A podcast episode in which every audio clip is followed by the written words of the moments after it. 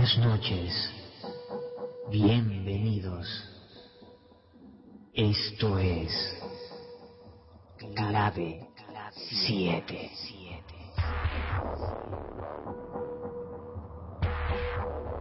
¿Quieres saber qué son los ovnis? en el cielo. Si existen los fantasmas Fantasmas. O si la Atlántida no es solo un mito.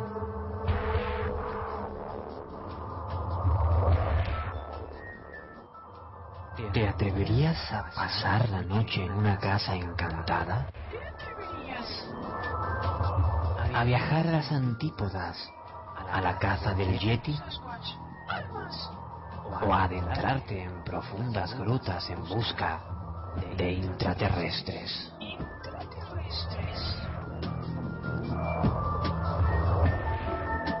¿Quieres saber si la brujería es real? Conjuros y pociones. Si existe la magia? ¿Realmente existen? Entonces, escucha. Clave 7.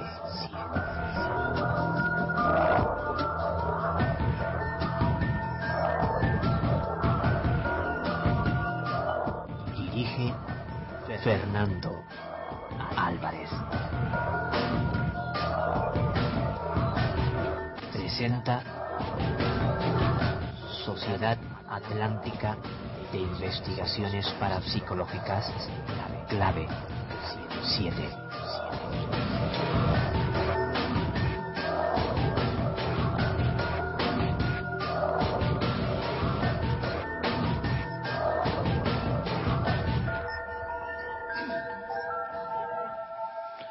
Dicen que el tiempo cambia las cosas, cuando en verdad eres tú quien puede cambiarlas.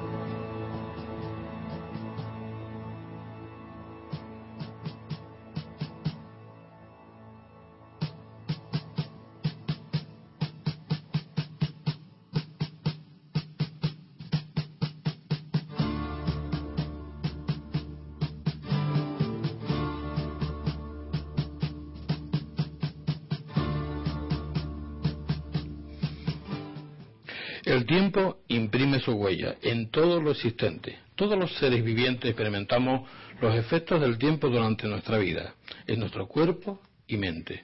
Cada ser humano, animal y vegetal cuenta con una historia de su propia especie, que puede remontarse a miles de años atrás.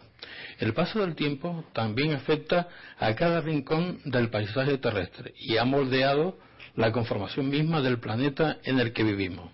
Les habla Fernando Álvarez y desde el control les saluda Fini Mateo. Buenas noches.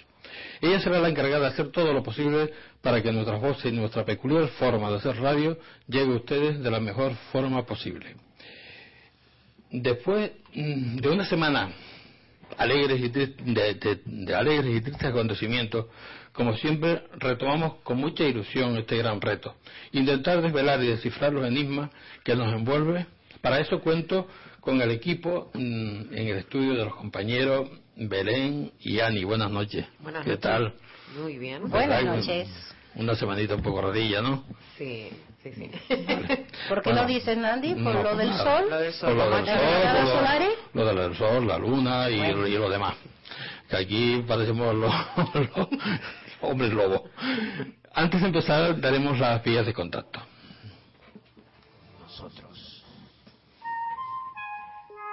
Envíanos un email a clavesiesradio.hotmail.es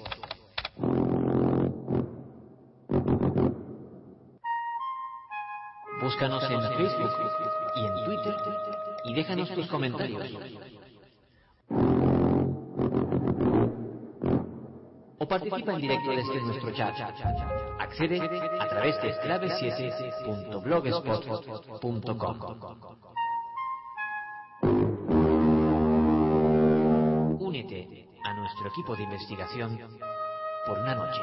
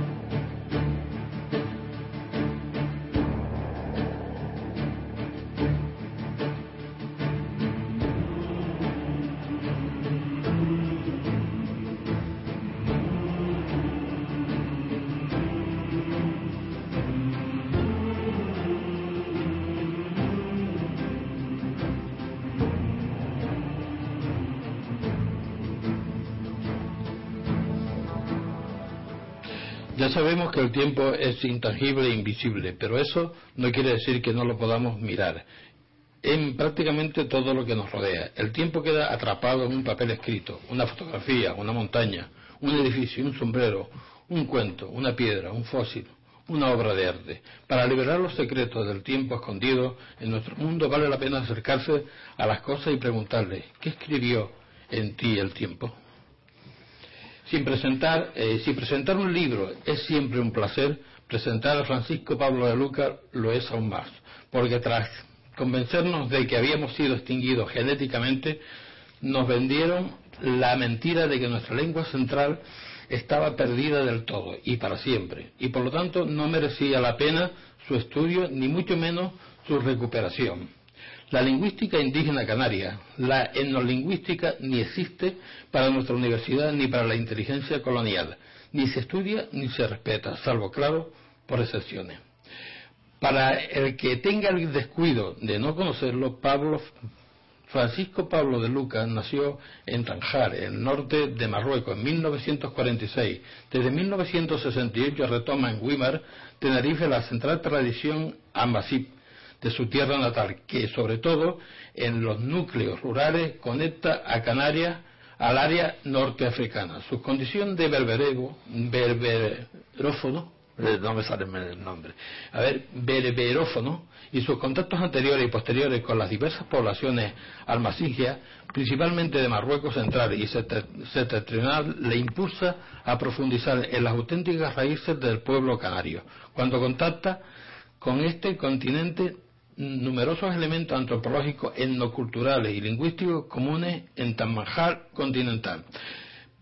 Pablo es profesor de matemáticas en Tenerife y vicepresidente del Centro de Estudios Imasinge de Canarias de la Asociación Cultural Tamauni, heredera del distinguido Centro de Estudios Aborígenes Canarios.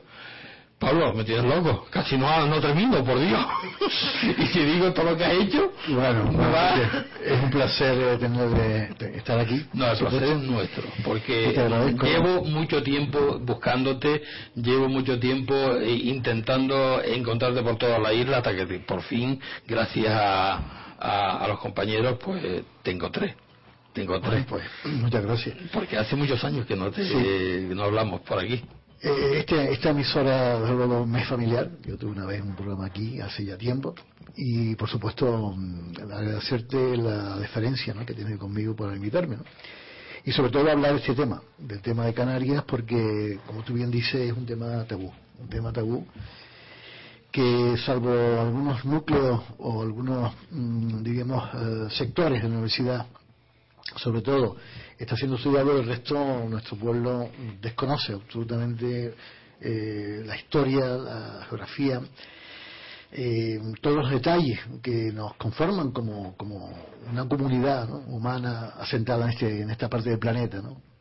Y por eso es importante, siempre es importante aportar nuevos datos inéditos y en el transcurso del programa, pues por supuesto saldrán de una forma, digamos, como me gusta a mí, improvisada, con preguntas y respuestas y con aclaraciones ¿no? pertinentes sobre la materia. Tú, como me conoces, Pablo, sabes que yo no, no, pre- eh, no preparo nada porque yo te conozco y sé que el tema canario nos apasiona, tanto a ti como a mí, como a los compañeros, y, y aquí va a salir muchas cosas, porque a mí me, me interesa desde el principio hasta el final. A mí, la- desde que eh, entraron los canarios a, a- a las Islas Canarias y la conquista de Canarias, ahí ya empieza a apasionarme ya el tema. Y por eso mm, mi primera pregunta es esa. ¿Cómo empezó la conquista de Canarias? ¿La conquista de Canarias o el poblamiento? O el poblamiento de Canarias, Bueno, porque bueno, aquí son, son, desde luego, dos hechos históricos diferenciados en el tiempo, desde luego, desde el punto de vista cronológico. Se tienen noticias de los primeros poblamientos desde el comienzo del primer milenio antes de Cristo con el descubrimiento de unos restos orgánicos en la cueva de los Guanches, en Icod de los Vinos. Esto se dio a conocer en 1992 con el Congreso Internacional de Momias que se celebró aquí, auspiciado por el Cabildo de Tenerife, y unos restos orgánicos que dataron en el 830 antes de Cristo. Por tanto, estamos hablando de comienzo del primer milenio, unos restos orgánicos que demostraban que había mm, poblamiento, que había eh, sectores geográficos, en este caso el norte de Tenerife, el noroeste, que ya habían sido ocupados por el, por, por el por el hombre. Por tanto, podríamos decir que estos fueron los primeros asentamientos humanos en esta cueva de los Guanches. Eh, esto fue un dato inédito que no se conocía porque hasta ese momento la mayor, mm, la más antigua cronología estaba datada en Barranco Hondo, en Candelaria, en el 450 a.C. ¿no? Pero este dato ya vino a confirmar que ya los primeros poblamientos llegaron por sus propios medios, por supuesto, porque todavía no existían los, el imperio cartaginés, el imperio fenicio no existía, eh, tuvieron que venir por sus propios medios de la vecina costa africana, que se encuentra a 96 kilómetros escaso de, de la costa más eh, oriental de Fuerteventura, de lo que es Gran Tarajal, que enlaza con Punta Stafford, que está en el continente, en, cerca de Cabo Jubi, y son 96 kilómetros, como digo. Pues bien, ciertos hombres eh, se aventuraron en navegación de fortuna a través de una serie de balsas, porque eh, se trata de que justamente de esa zona se ve perfectamente la isla de Fuerteventura en días mm, que no haya nube. Los días claros se ve perfectamente la costa de Fuerteventura. Pues bien, gente huyendo de la desertización del Sáhara, que ya estaba en pleno apogeo, pues se decidieron a dar el salto y llegaron pues con animales, llegaron en grandes balsas rudimentarias, con semillas de plantas y con una serie de elementos para ser habitables. ¿no? Los estudios de demográficos más eh, rigurosos demuestran que tiene que haber una población mínima para poder arrancar como pueblo, ¿no? O sea, no pueden venir cinco o seis personas, tienen que venir una serie, un número mínimo de personas y un número mínimo de animales y de gente joven para poder reproducirse, ¿no? Pues bien, esto se dio justamente con un grupo de personas, de las que nombra eh, eh, Padre Espinosa, que fue uno de los primeros eh, historiadores, y que situó el número en 60 personas. O sea, hay una crónica del Padre Espinosa que habla de 60 eh, pobladores que llegaron a Tenerife. Posiblemente fueran estos, los primeros pobladores que llegaron a la, parte, a, la, Tenerife, arrastrados por las corrientes, ¿no? Las corrientes del, suroeste. ¿no? Después, posiblemente, hay una segunda fase de poblamiento que está, digamos, eh, relacionado con, con los fenicios, con los cartagineses, en el periplo de Hannón, en el siglo V a.C., que trajeron a Canarias poblaciones bereberes del norte de África para eh, un poco explotar la industria pesquera, vamos a llamarlo así, del atún, de la pasta del garum.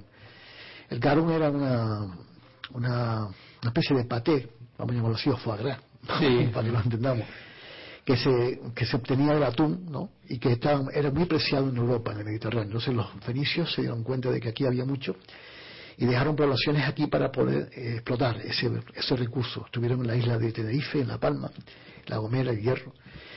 Y eso sería justamente uno de, la- de los motivos del poblamiento de, de las islas. ¿no? Posteriormente, hacia el eh, siglo I antes y después de Cristo, ¿no?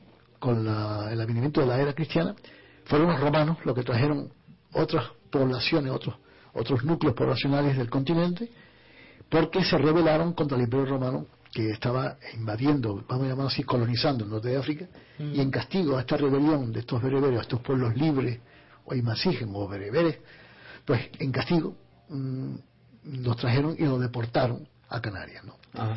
Esas son las tres teorías más fundamentales, más fundamentadas y más rigurosas desde el punto de vista histórico. Por eso, por eso la zona de, de, de Weimar estaba eh, portugueses, genoveses, eh, eh, romanos, había de todo. Sí, pero lo que pasa es que los primeros pobladores, los, los pobladores precoloniales anteriores a la conquista europea, ya digo, abarca desde el principio del primer milenio hasta el 400, 400, 500 después de Cristo, ¿no? Con los romanos, ¿no?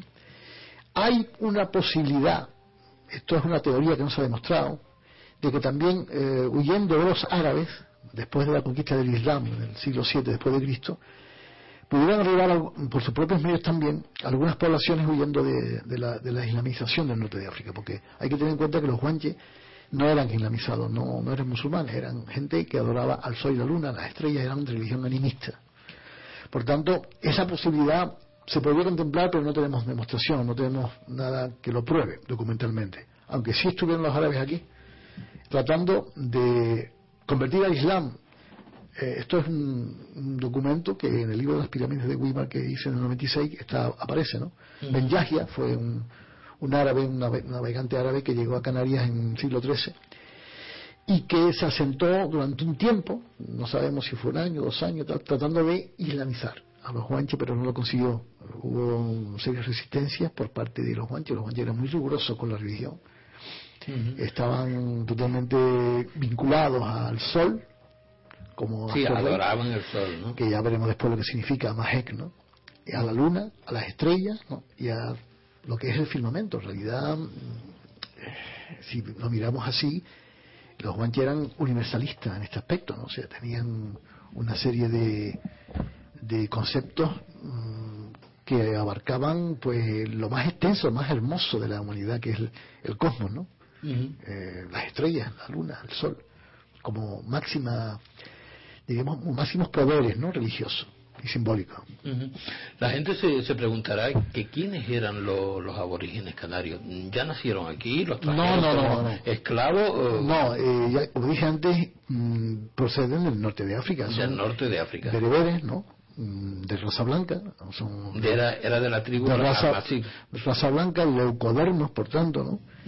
Eh, porque hay que tener en cuenta de que para nuestro pueblo lo entienda del Sahara, del desierto del Sahara para arriba, ¿no? Son eh, los bereberes que van desde Egipto hasta el Atlántico, hasta Marruecos, son de raza blanca, son, incluso rubios con ojos azules, como, Como, hay en el yo, como yo. como hay en el Rif. Hoy en día en el Rif y en la Cabilia hay gente rubia con ojos azules, ojos verdes, etc. Y también morenos, y en fin, hay un 20%, un 30% de gente rubia y el 70% son morenos de ojos oscuros, ¿no? Y los tuaregs también, por supuesto. Forman un, un mosaico de pueblos, de muchas tribus, ¿no? que reciben distintos nombres según la procedencia y la ubicación geográfica. Si partimos desde Túnez, están los Matmata al sur de Túnez, donde se mm, rodó la famosa Guerra de las Galaxias, en el desierto de Túnez, Sí. justamente entre los Matmata.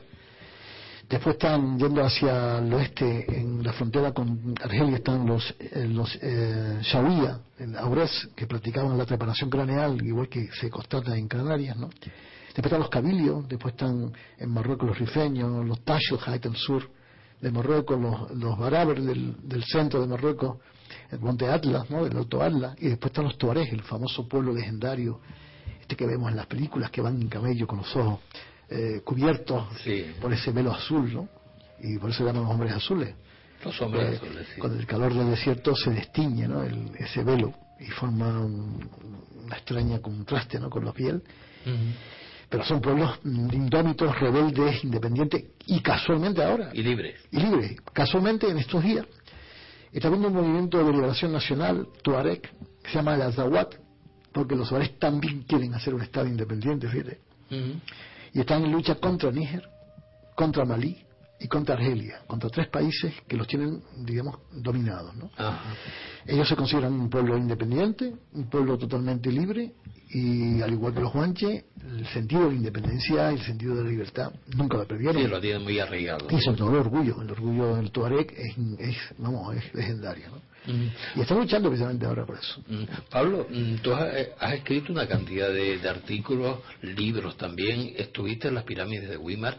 Cuéntame tu, tu impresión sobre las pirámides, porque tú las estudiaste bastante bien. ¿eh? Sí, bueno, las pirámides de Weimar hay una serie de, de conceptos que mm, últimamente, mm, debido a la acción política, hay que decirlo así, ¿no? y a la manipulación política, eh, donde dije digo, digo Diego. Y esto me refiero muy claramente a- al estudio que se hizo en los principios del año 91, cuando tres astrónomos eh, dieron una posibilidad de que las pirámides de Weimar estuvieran alineadas, y están alineadas con el Con pico el hecho sol. marcial, Ujú. con el solsticio de verano del 24 de junio y que supone una construcción muy singular que no está casualmente por ahí, ¿no?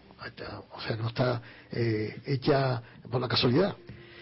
Esto aceptaron ellos y dieron la posibilidad de que fuera guancha, pero después con el tiempo se han desdicho y hace unos años publicaron un libro diciendo que eran construcciones de los masones, de la masonería, cosa con la que no estamos de acuerdo, tenemos datos suficientes para tener eh, eh, y poder afirmar que son de origen guanche, hechos por los propios guanches para eh, mm, calendario astronómico o para enterrar a sus muertos. De hecho, una de las pirámides se encontraron restos eh, humanos y cerámica Mm.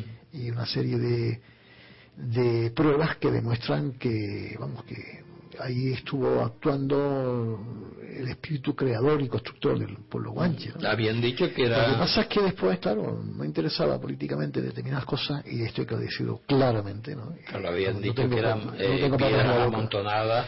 que eran y- piedras abandonadas y que estuvieron trabajando los agricultores del Valle de Weimar para despedregar el terreno en el siglo XIX. Efectivamente, los agricultores del Valle de Weimar, en la zona de Chacona, donde están Sí. las pirámides, estuvieron trabajando allí, claro, estuvieron manipulando las pirámides y añadiendo piedras y poniendo higos encima, como secaderos de higos, y- Claro. y, despedregaron el terreno, efectivamente, y esas piedras fueron a parar a unas construcciones troncopiramidales que ya existían antes del siglo XIX. Ajá. Entonces, con la labor de Emiliano Betecur en paz descanse, que fue el redescubridor de las pirámides, pues hay un mapa, yo tengo un mapa antiguo, de entre 1700 y 1750, o sea, en la primera mitad del siglo XVIII, en la que aparece Chacona. Eh, Chacona como topónimo, los frontones de Chacona, Chacona es una, pala- es una palabra que no tiene nada que ver con el apellido Chacón, ni el marido, ni la, ni la mujer del Chacón, No, sino supuesto. la Chacona. Chacona es una palabra guanche que significa el lugar de la importancia, Chacún, Acun. El lugar de la importancia. Sí, el- el lugar del valor. Ajá. Entonces, curiosamente, curiosamente no solamente está, y ya enlazo con la toponimia, que es otra de las especialidades que tengo, eh, está Chacona de arriba en, la, en el Escobonal, en la, zona del Escobonal, de- cerca de la medida, Chacona de arriba. Después está el barranco de Chacona, o los Chacones en San de la Rambla. Después está Chacona en el Realejo. Después está una otra otra montaña Chacona por la Esperanza. Por tanto, el topónimo se va repitiendo de forma constante. Ajá. Y después está el famosísimo topónimo Los Ancones y el Ancón, que seguramente lo habrán escuchado. Sí. El Ancón o los Ancones, en nada más, no solamente en Tenerife, sino en otras islas. ¿no? Por lo tanto, esta palabra Ancón significa la importancia, el valor, es una palabra guanche, que significa el valor, el lugar de lo, lo importante, de lo sagrado, del valor, que tiene- algo que tiene valor. No solamente con la religión, sino también con la pesca. Por ejemplo, hay un sitio en el Hierro que se llama el Ancón, eh, que es muy rico en pescado y curiosamente se llama eso así. Eh, los antiguos Imbache, seguramente ahí tendrían un lugar, un caladero o un, o un lugar donde se pudiera am, pescar ¿no? de forma abundante. ¿no? Y en fin, eh, esta, esta lucha, llamarlo así, con los, como dije antes, eh, eh, retrocesos en el concepto de lo que es la pirámide, diciendo que son de tipo masónico y tal, pues sigue sigue vigente, pero afortunadamente con los artículos que hemos hecho y con la información ya la gente pues está convencida de que de que ya se trata de, de construcciones troncopiramidales y que decide las pirámides de de Ico de los Vinos que fueron destruidas. En la cantidad o de la, la lados. la pirámide de la Orotava cerca de bueno de lo que es la el cementerio de Punta Brava en el puerto de la Cruz había una pirámide que también fue destruida fin, mm, por todas partes este. Sí, no, la, la- la isla está llena completamente de, de entonces, pirámides pues, pues, esos son, y en la isla de La Palma, en los Cancajos, también tenemos una construcción troncopiramidales dicha por los cronistas, o sea, nombradas por los cronistas, como, como Torriani, por ejemplo, como Marín de Cuba o, o Abril Galindo, ¿no? Nos habla de las construcciones piramidales que hacían los, los antiguos canarios, no solamente los guanches, para, en fin, para mm, un poco rememorar las construcciones eh, troncopiram- no, piramidales egipcias, ¿no? de culto a, a las divinidades, Pero que aquí son- con la diferencia de que no son en punta, sino que son troncos Son piramidales. muy parecidas a las aztecas. Mm, Son parecidas, sí. Son muy parecidas a, la- Sí. a las aztecas. Sí. No sé si, si es que Bueno, tienen alguna... Hay una teoría que le dio Thor Heyerdahl, ¿no? sobre la teoría difusionista, ¿no? de que partiendo de Egipto pasaron por Canarias y llegaron hasta lo que es América, en, sobre todo en Guatemala, la zona de Guatemala, ¿no? Ajá. lo que son los, los pueblos mayas. Pero de todas formas, centrándonos en lo que es nuestra área norteafricana, pues evidentemente eh, existe existe esa, esa, esa la posibilidad de que fueran eh, de origen guanche. Hay estudios geofísicos, georradar, hechos que todavía no se han dado a la luz. Eso es otra historia que tenemos pendiente. Tú no tienes noticia de ello. No, ninguna noticia. Eh, estuvieron aquí unos chinos, unos científicos chinos, y estuvieron haciendo un estudio. De ese estudio nunca más se supo.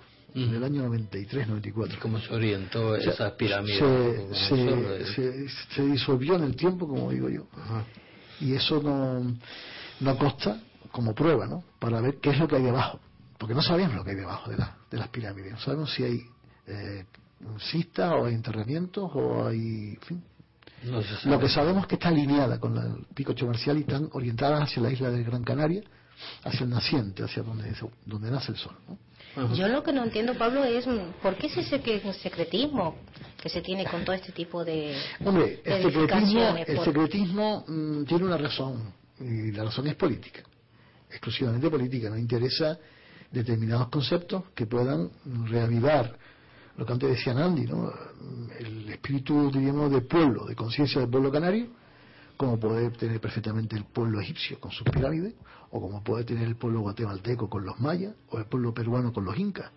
No interesa. Eh, todo proceso identitario está totalmente anulado con este sistema, el sistema colonial, y que decirlo así de claro, Ujú. ¿eh? que vamos, que va cortando todas las posibilidades, ¿no?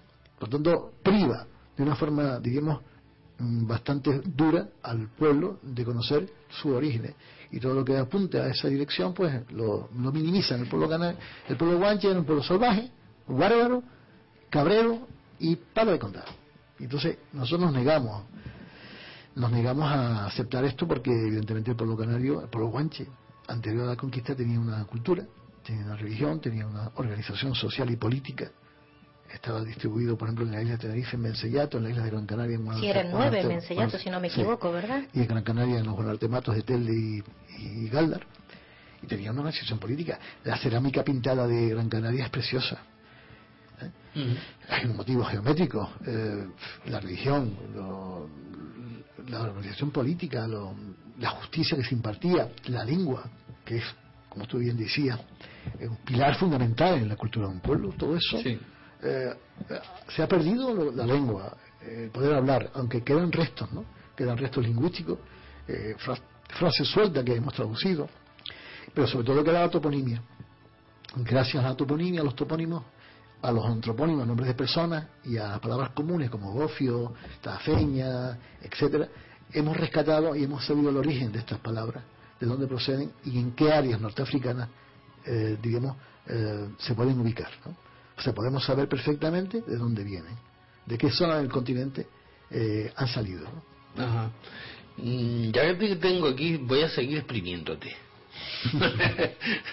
la, La, la piedra... Sonata. La piedra sonata, cuéntame algo sobre La ella. vida sonata fue mm, una, un descubrimiento del año 92, 93 más o menos, que según un doctor Rafael González Antón, director del museo en aquel tiempo, pues se encontró en Montaña Reventada, en la zona de las Cañadas, eh, semi-enterrada en un lugar bastante estratégico. Hay un tocho, yo tengo el tocho que me dio sobre las circunstancias que se encontraron.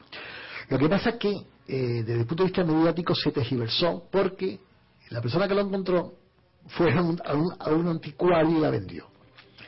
Entonces la sacó fuera de contexto. Al sacar esta pieza fuera del contexto en el que se encontró, pues pierde todo valor científico. Entonces empezaron a decir que había sido inventada, que había sido, digamos, un- una creación ficticia para dar identidad al pueblo canario y tal. Y efectivamente, eh, en lo que es la inscripción de la piedra sonata, es imposible que haya alguien actuado sobre la- ese- esa piedra con la inscripción que tenía, ¿no? Eh, donde aparece una Z, una N y una T, sonata, porque eh, la, la propia tipología y la propia técnica de incisión en la piedra impide que alguien pues se dedique a falsificar de esta forma la cultura, ¿no?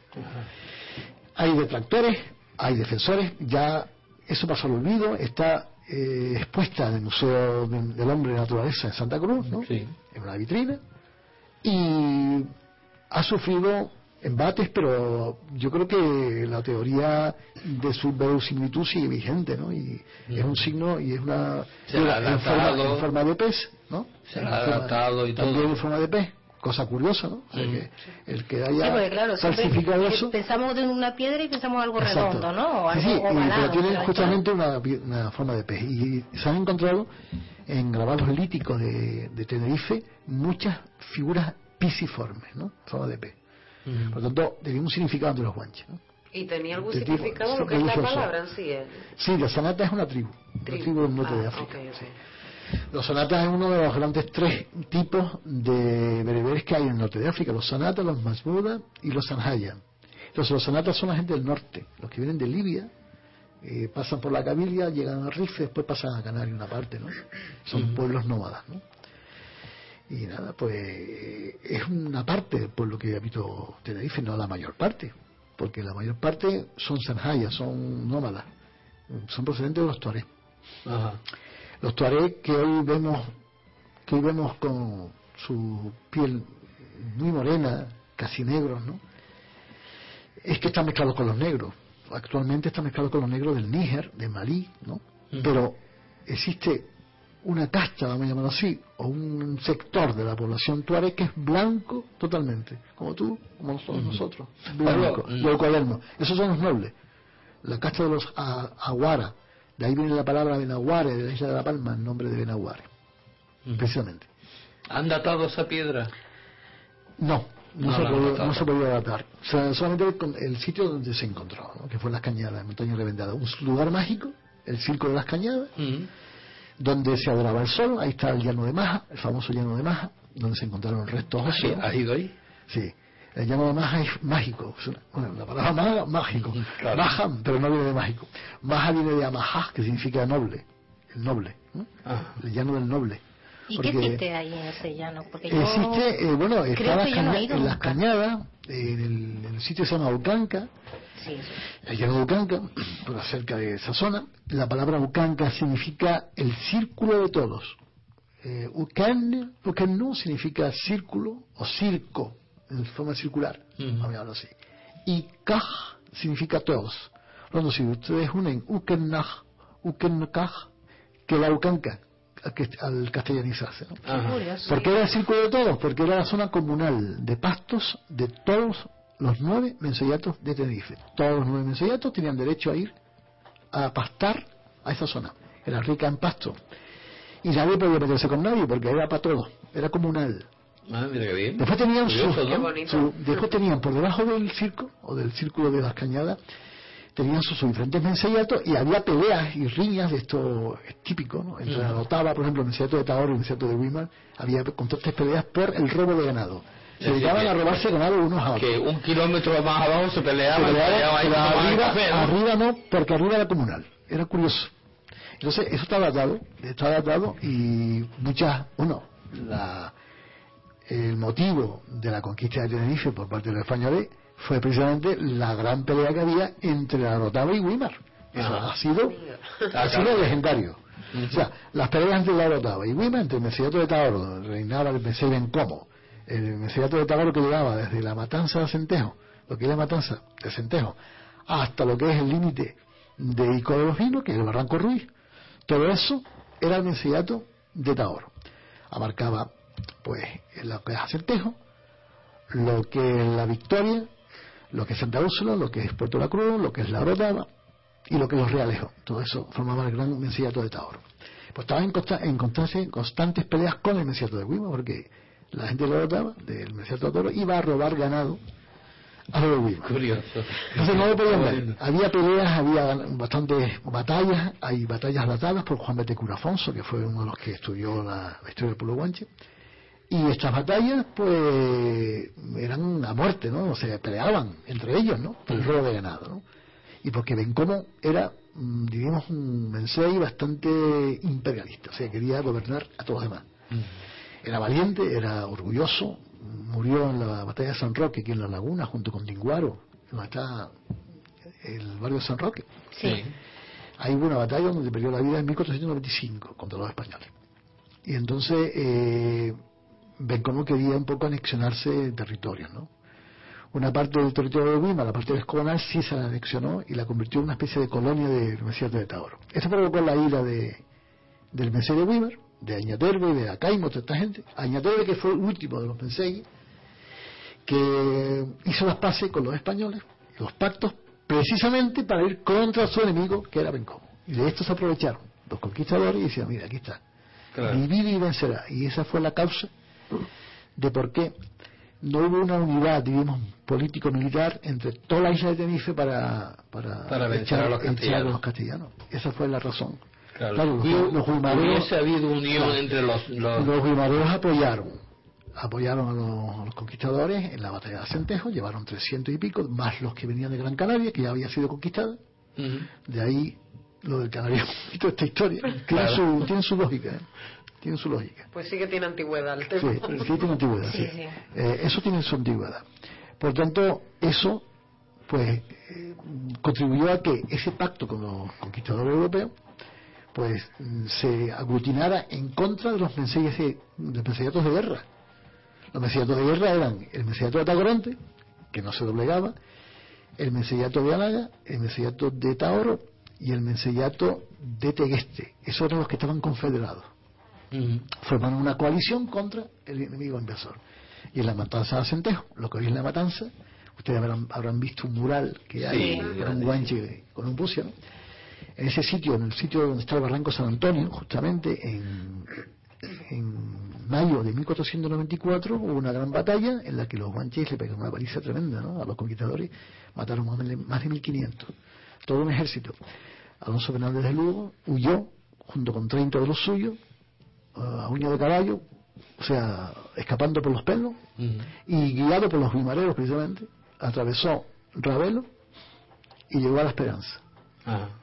Y por eso se llama La Esperanza, porque desde allí se veía el campamento de Añaza, a lo lejos, las luces del campamento de Santa Cruz, de Añaza.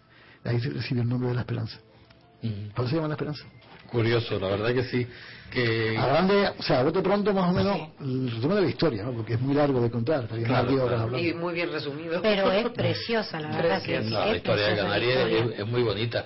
Eh, Pablo, yo sigo, yo sigo, Sí, sí. como Felipito. Sigue dando coña. Yo sigo. Eh, antes me estuviste hablando de la mm, de la cueva de las mil momias, Mm. que se ha hablado tanto en, en- en estos en estos tiempos. ¿Dónde está? ¿La cueva de las? Mil estamos, estamos locos con la cueva de Mil Momias. Sí, sí, sí. Eh, es, una, es un libro que salió hace poco. Eh, fue un boom. No sé si lo tienen ustedes. Yo le aconsejo que lo compren, Mm. si no lo tienen. Fue un boom de ventas, ¿no? Y fue gracias a iniciativa de un compañero nuestro, que estuvo precisamente en el Instituto Laboral, Juan Francisco Delgado, Mm. que se dedica a la editorial de, de este tipo de libros. Eh, cada libro que hace es un, es, un, es un éxito. El tío tiene una vista. Y este libro, pues, con el concurso de Tejera Gaspar, que es catedrático de prehistoria la Universidad de La Laguna y tal, pues, y lo convirtieron en una especie de, de libro mm, histórico por una parte y de novela por otra. ¿no? Pues bien, la parte histórica, gracias al- a, Daniel García, que es un, un- un componente y estudioso del Archivo Histórico Provincial de La Laguna, de, de Tenerife, pues eh, empe- empezó a investigar y empezó a, a determinar la fecha en que se encontró una momia que actualmente está en Madrid todavía, después de doscientos y pico años, que es la famosa cueva del Barranco de Erques, en el límite entre Weimar y eh, Fania. Sí. Esta cueva de Erques, que se supone que es la cueva de las mil momias, eh, alojaba tal cantidad de, de, de muertos, de, de, fin, de, de- restos, que causó la admiración de los ingleses del siglo XVIII. Ya los viajeros ingleses, incluso de siglos anteriores, estaban con la onda de que había restos guanches y momias. Y claro, eh, el europeo siempre ha sido muy oportunista en esto, veía negocio en esto. Entonces se formó una especie como de mafia, entre comillas, de aquella época, para comerciar con las momias. Porque estaban bien pagas en el continente, se llevaban momias y se compraban, ¿no? Para tenerlas en las colecciones privadas o para tenerlas en museos. A partir del siglo XVI, eh, un inglés, Sir Edmund Scory, estuvo en el Valle de Weimar y eh, que todavía se hablaba guanche, según dice él, en el siglo XVI, hacia finales del siglo XVI. Se hablaba guanche en el Valle de Weimar. Ujú. Pues contactó con unos- una serie de gente de la localidad y le hablaron de unas cuevas que estaban en esa zona. Más tarde, un médico inglés se llamaba eh, Thomas, Thomas Nichols, ¿no? pues también tuvo noticia, ese fue del siglo, siglo XVII, por ahí más o menos, final del siglo XVII, 1600 y pico, también tuvo noticia de estas, de estas momias, de estas cuevas. Y al final fue rodando la información hasta llegar al doctor Spratt, que es otro inglés, todos ingleses, fíjate bien, Sí. que, que vivió en Tenerife y que curaba a los guanches, y los guanches en agradecimiento a esas curaciones, pues le indicaron y le enseñaron la- la- las La- cuevas donde estaban las momias, Ajá. en premio a, a esas curaciones, ¿no? Entonces se quedó asombrado porque vio centenares de momias de pie, acostadas, en chajascos, en, en una cámara inmensa, pero decía Barranco Ver que no decía exactamente la ubicación, aunque en el libro de las mil momias yo aporto mm, que está en el sitio de Huaco, como topónimo, que significa el de todo, el lugar de todo, fíjate tú, el lugar de Claro. todo es una necrópolis colectiva, ¿no? Claro. Y tú lo ubicas en Guapo. Sí, yo bajo mi punto de vista. Y, y lo curioso es que hace poco hemos visto, a través del mapa antiguo que te dije antes, que hay otro pico guaco en Guima, por el Barranco de Badajoz, a la entrada del Barranco Badajoz. Ese Barranco de Badajoz que tiene un misterio, que tiene una serie de connotaciones mágico-religiosas impresionantes, Sí. pues ahí, al principio de Montaña de Badajoz, la, de, la degollada de Archeja, hay también la posibilidad de que existiera, o de que exista una, una necrópolis colectiva también. De Huaco, está en el, en el mapa antiguo. ¿no? Por tanto, ahora mismo el sitio exacto no se sabe. Es muy complicado porque son sitios inaccesibles. Eh, se está buscando. Sí, hay mucha Eh, gente buscando. incluso incluso eh, de forma digamos extraoficial y oficial también. Y no sería desde luego descabellado y tampoco sería algo mm, diríamos políticamente incorrecto que se encontrara esto porque esto supondría eh, un aldabonazo a- al nacionalismo canario. Sí de claro. Por eso el presidente Canario en estos días y desde siempre está teniendo diríamos la idea fija de traer para acá la momia de Madrid. La momia que está en Madrid la quiere traer bajo a toda costa. Y ahora precisamente mucho más por los motivos que todos saben. Sí. por tanto eh, tenemos esperanza de que algún día pues eh, como dijo una vez San Lucas en el Evangelio todo lo secreto debe ser conocido lo que está mm, eh, escondido debe ser encontrado ¿Tú crees que algún algún día todas las momias que fueron eh, eh, se la- se- que se la llevaron de aquí de aquí los ingleses Sí. volverán otra vez a, a Pues su sí, tierra? esperamos que sí. Ya han vuelto de Argentina, de, Mm. de Cochea, han vuelto una momia. Hay otra en Cambridge, en la Universidad de Cambridge. Eh, hay la de Madrid, Mm. Hay otra en París, en el Museo de, en el museo de, de París, ¿no? Y hay algunas regalas por ahí, no sabemos dónde exactamente. Lo que está claro es que el- la cueva de las mil momias, como ubicada en el Barranco del que se encontró en 1763 o 1762, entre esas dos fechas oscila. ¿Por qué? Porque esta- estos compañeros que han hecho el libro de las pirámides, de la cueva de las mil momias, Daniel y otra gente, eh, estuvieron investigando en un trabajo bastante importante y hallaron un documento de un comerciante inglés de Cádiz, que estaba ubicado en Cádiz, que dijo textualmente en una carta de que había llegado un barco procedente de Tenerife con una momia dentro, o sea, en un barco que había una momia, un- en un cajón, Mm. Una momia y al lado de la del cajón pues había un- otro pequeño cajoncito con cerámica y, la momia estaba intacta, estaba en buenas condiciones. Y eso ocurrió el 10 de agosto de 1764. Dijo que había sido, que había llegado a Cádiz. Y esa fue la momia que va a Madrid porque Carlos III, el rey español de que en aquella época, la reclamó porque fue un regalo que se le hizo a Carlos III. Ah, Carlos III pues pagaría a precio de oro esa momia me imagino. Que fue seguramente, seguramente, llevada por, por viajeros ingleses, posiblemente, no sabemos. Lo que está claro es que en octubre de ese mismo año, de 1764, un tal Luis Morán, ¿eh? que era amigo de un señor de la Otava, que se llamaba, que se llama Anchete y Alarcón, ¿no? pues estuvieron también en esa cueva y se cogieron una de las momias y se la llevaron para su casa, para la laguna. Y la mantuvieron allí. Esa es distinta a la de Madrid. Casualmente este señor Luis Morán era cónsul de Inglaterra en Tenerife en aquel tiempo. Los ingleses, ¿eh? Capitán de milicia, capitán de milicia y también era, digamos, el, uno de los regidores del Castillo San Juan en Santa Cruz. Mm. O sea que tenía una relación con los ingleses, por tanto, fueron, pues, justamente eso, expoliadores de momia. Claramente. Claro.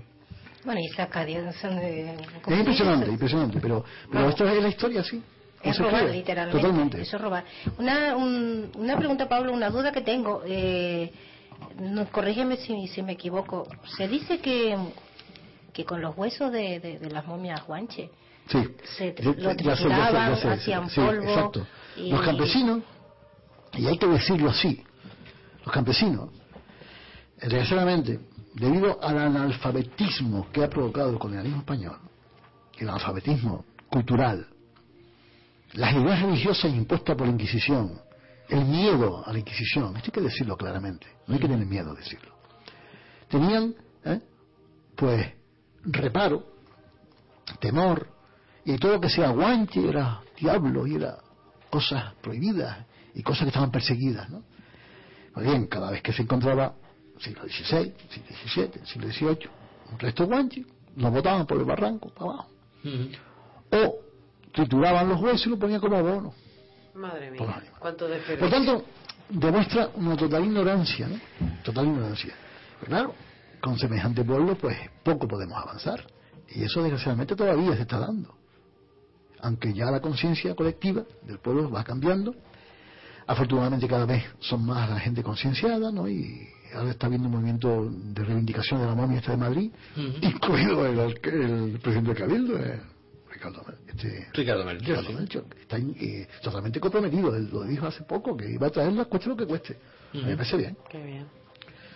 Con, con el tema de, de los topónimos, eh, Ah, los topónimos es otro, otro capítulo aparte. Ahora voy a decir un No ellos para que nos riamos un rato. Sí, sí, no, no se ha hecho ningún diccionario, no se ha hecho nada porque, vamos a ver, yo a mí me gustaría hablar En el libro de neolingüística, en el libro de neolingüística tienes un par de topónimos, bueno, bastantes topónimos que estudié, ¿no? Y hace poco he recogido también una serie de topónimos de los sur de Tenerife, ¿no? De Guimar, Candelaria, Arafo. Y son de los más, de los más curiosos y de los más... Son inéditos para mí, ¿no? Porque son nuevos para mí. Ajá. Pero, si te digo la verdad, son eh, topónimos de un trabajo de un compañero que hicieron los alumnos. Eh, y que los alumnos, pues, poco tenían la obligación, como trabajo de, de curso, ¿no? de- para evaluación, de dar traducciones eh, del origen etimológico del topónimo, la ubicación, dónde está situado, cuáles son, qué significa. Y vamos, hacen una exhaust- exhaustiva relación de todos estos topónimos, pues he dicho por los abuelos y por los bisabuelos, ¿no? Pues son la, la fuente de la tradición oral. Y te encuentras con cada cosa que, vamos, te, queda, te quedas loco, ¿no? Por ejemplo, el agache, y te, digo eh, para que veas el desconocimiento, ¿no? Agache, que es la zona del escobonal, Ujú. que está antes de llegar al escobonal, que está después del ladero de Weimar, ¿no?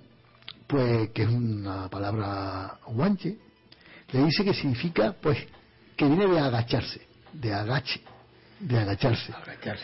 Entonces, que es el terreno escondido, ¿no? Que se agacha. Ajá. El barranco de la Foña, por ejemplo, que es otro que está en Agafo, Ujú. que significa lo que está encima del naciente del agua, afonia significa eso, pues dice que es que viene de afonía, que el barranco no tenía eco, que viene de la palabra española afonía. O sea, unas cosas impresionantes, ¿no? Que uno se queda un poco sorprendido. Y después, ayer mismo me encontré allá, y lo voy a decir aquí, porque si alguien nos está escuchando, pues puede rebatir. En Arico hay un- una montaña que se llama Montaña Heidi. Con H. Con el abuelo y todo. Bueno, montaña Heidi. La respuesta de la alumna fue que la montaña Heidi era por de televisión esta de, de la famosa pastorcita que tenía una, una casa en lo alto de la montaña. Y dice, no, es que eh, se llamó así, o se llama así porque se parece a la montaña donde vivía Heidi. Arriba de todo y hay una casa. Solamente un lugar donde hay solamente una casa. Y yo iba ahí, o sea que la casa era de ella. Ah, amigo. Heidi. Pues curiosamente, en Tamasí hay una palabra que es Airi, que significa perro.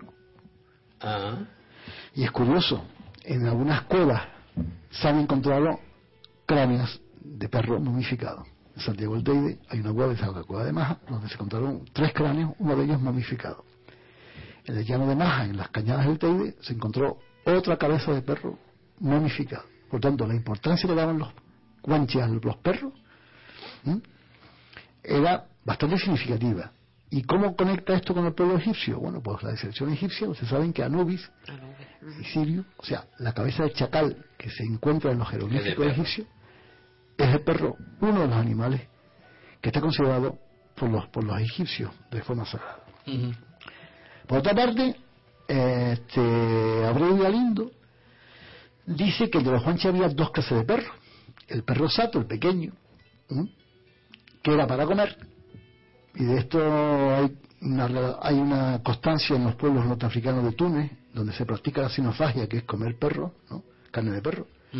Y después había otro tipo de perro mayor que era de compañía, animal de compañía. Por lo tanto, los perros amaban, digo, perdón, los guanches amaban a los perros en el sentido de cuidarlos y servía como animales de compañía e incluso podría haber servido, si los perros eran de gran tamaño y de agresivos, incluso empleados en las luchas contra los con- conquistadores. Pablo, Es curioso, pero montaña de Airi, montaña del perro, posiblemente hubiera habido algo relacionado con el perro, no tiene nada que ver con la Airi de, de la televisión. Entonces, ahí te demuestra el gran desconocimiento, ¿no? O sea, Tenemos mucho que ¿Cómo es posible que, que se dé a un Sí, topónimo el nombre de un programa de televisión? Ya. O la protagonista de un programa de televisión. y encima de China. Yo, yo te voy a decir, mira, nos queda poco tiempo, pero yo quiero hacerte una pregunta, tiempo una pregunta que, que, que yo quiero que me la, eh, me la has contestado un, un- un montón de veces, pero quiero que me la hagas ahora. El mislado, ¿cómo se hace el mislado? Uf. El, la- el proceso de mirlado en Canarias es más sencillo que el de Egipto. En Egipto les traían las vísceras, ¿no? les traían una serie de órganos, ¿no? pero aquí no se utilizaba la técnica tan perfecta o tan depurada que hacían en Egipto. ¿no? Lo que está claro que mm, le sacaban las vísceras, ¿no? Eh, ponían el cadáver a, dis- a- a, mm, a secar, le introducían una serie de elementos vegetales, el pinocho, por ejemplo, eh, la casca de pino, eh, en fin, una serie de, de plantas por la boca y una serie de fórmulas secretas que no sabemos todavía. Se han encontrado a través de los análisis de- del- que se han hecho por, por eh, análisis de los restos, ¿no? que le ayudaban a conservarse de una forma, digamos, casi perfecta. Y de hecho lo que quedaba era eh, la piel, ¿no? las facciones incluso el pelo. En la armonía de Madrid se ve que era un individuo, ¿no? Va- varón, ¿no? Incluso con atributos genitales, pues se ve perfectamente el atributo genital en erección. Se ve hasta ese punto, ¿no? En la que está en Madrid. Entonces, de tal perfección que se le pueden ver hasta los tendones y, en fin, una serie de cosas de la piel. ¿no? ¿eh? Y todo lo demás en estado perfectamente disecado. Es como una disecación que hacía. ¿eh? Pero no es exactamente el método que se empleaba entre, los, entre los- la modificación egipcia, ¿no? Es distinto, pero también muy efectivo. Mm, pero le, le ponían alguna clase de Sí, aceite. sí, sí, sí, sí, sí. el- Lo lavaban primero, El cadáver, con agua lavaban salada. Con, con agua dulce. Agua dulce. Sí, lo lavaban y le ponían después a secar al sol, después le daban un segundo lavado y después lo ponían a secar, ¿no? Después pasaban 15 días, le hacían los funerales, lo llevaban a la cueva, lo envolvían en pieles, hasta siete pieles se han contado en el que está en Guima, e incluso hay momias que tienen hasta nueve pieles, dependiendo de la categoría social de la persona. Y- Contra más categoría social, mayor piel estaba envuelto. Pieles de cuero, cocidas perfectamente, ¿no? que conservaban, bueno, eran un, seguro contra la humedad, contra eh, a, a- a resguardo del sol, a resguardo de la, de la humedad, etcétera. Y eso lo llevaban a, a una cueva, pero eh, Sí, en lo inaccesible, alto, inaccesible. inaccesible. Sí, lo llevaban con ¿Cómo chajasco. puedo? Los chajascos son una especie de parihuelas, ¿no? Ujú. Hechas de madera de tea o lo que sea, construidas por ellos. Y entonces no le ponían en contacto con el suelo, sino tenía que estar elevado. Ajá. Porque era, digamos, un- eh, una profanación poner el, el- el- el muerto encima del suelo. Tenía que estar elevado. Elevado. ¿Y eso Sí, por, eso. ¿Por qué era profana? Sí, profanado, sí. Tenía que estar elevado. Y, y estaba encima de un Pero tenía algún sentido. Es como un catre, como un pequeño catre. Sí.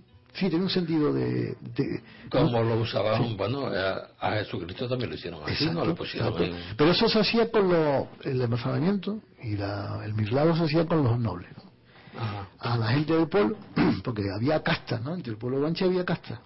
Estaba el pueblo llano, después estaban los nobles, después estaban los guerreros y después estaba el mensei. O sea, era una estructura piramidal, ¿no? Ajá. Había castas, había clases, distintas clases, aunque había una perfecta distribución de la riqueza, eh, había justicia social, etcétera, ¿no? El mensei era generoso, repartía, fin, los rebaños y tal, pero el propietario era los nobles, los, los mensei. Contra más noble, pues mayor tratamiento se hacía al morir. La gente normal, la gente que no, bueno, este del pueblo, pues no se enterraba con. Esto los tiraba por ahí, ¿no? No se embalsamaba, tenía, se tenía, hacían túmulos enterrados o tenían cuevas pequeñas donde ponían sus restos. Ajá. Las necrópolis colectivas, como la de Huac la cueva de mi momia, está llena de, de gente modificada, por tanto había bastante noble, ¿no? Ajá. Es posible.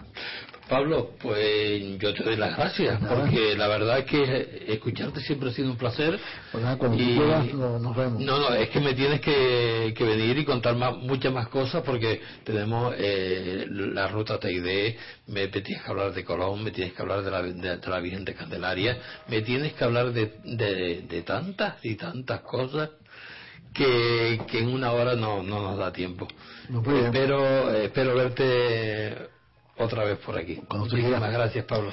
Gracias a todos ustedes. Gracias, Pablo. Hacemos un descanso para Publi y enseguida volvemos.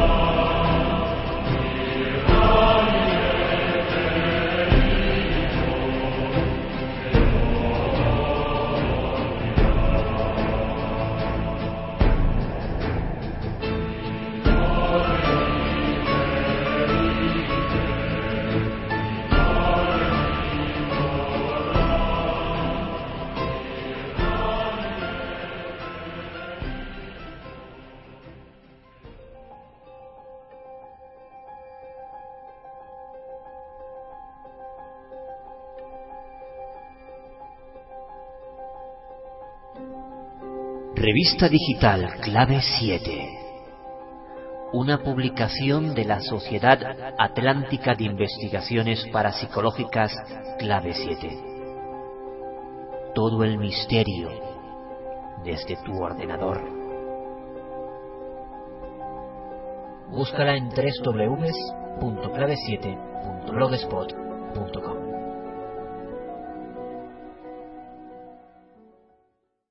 Contacta con nosotros. Envíanos un email a clave7radio.hotmail.es.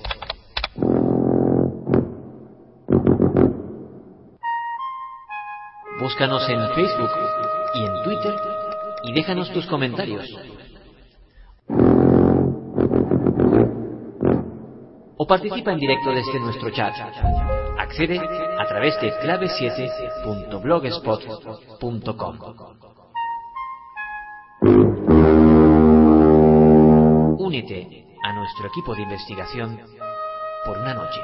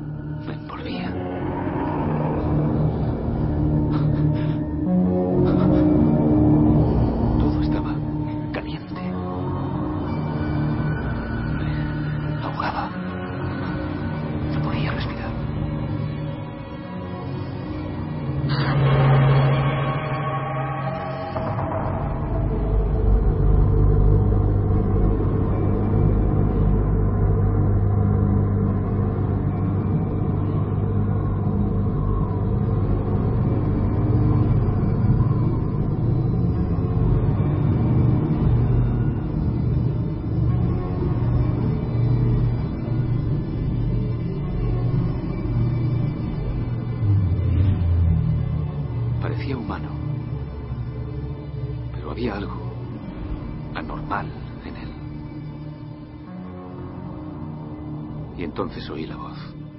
La misma voz que había oído dos noches antes. Me dijo, no tengas miedo. Mi nombre es Indrid Gould.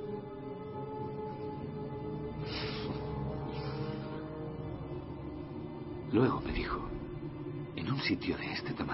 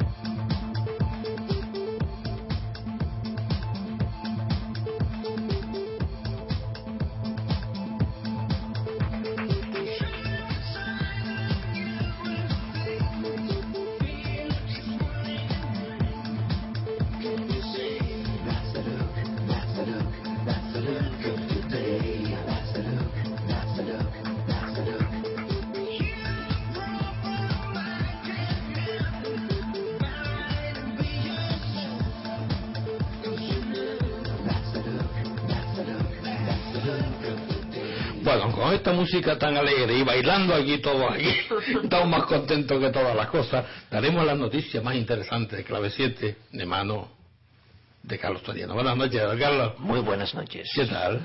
Pues bien, un poco de improvisado porque mm, bueno no pudimos ofrecer la, la- la- la entrevista que teníamos prevista para esta segunda hora, pero bueno, la programamos para, la tenemos programada para, Para la próxima semana, si Dios quiere. Bueno, mm, dicen que los delfines hablan en sueño, pero lo hacen en el idioma de la ballena. Pues sí, esta noticia me resultó muy curiosa Qué barbaridad.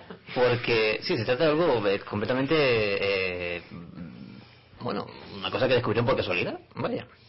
Resulta ser que eh, unos eh, investigadores franceses descubrieron eh, una capacidad especial de los delfines para hablar en sueños. Y lo más curioso es, como todo apunta, que lo hacen en la lengua de las ballenas. ¿Cómo es esto? Pues bien, hay una serie de animalitos de delfines que se llaman TEA, eh, peos, aunque suena mal, pero se llama así, meninos, Cecil y Amtam, que son eh, los artistas del delfinario francés Planet eh, Savage, o algo así, yo no sé, Fini me corregirá, que está ahí en control. Eh, cada día presentan un, eh, su espectáculo de saltos y bailes acompañado por música que contiene los sonidos que emiten las ballenas.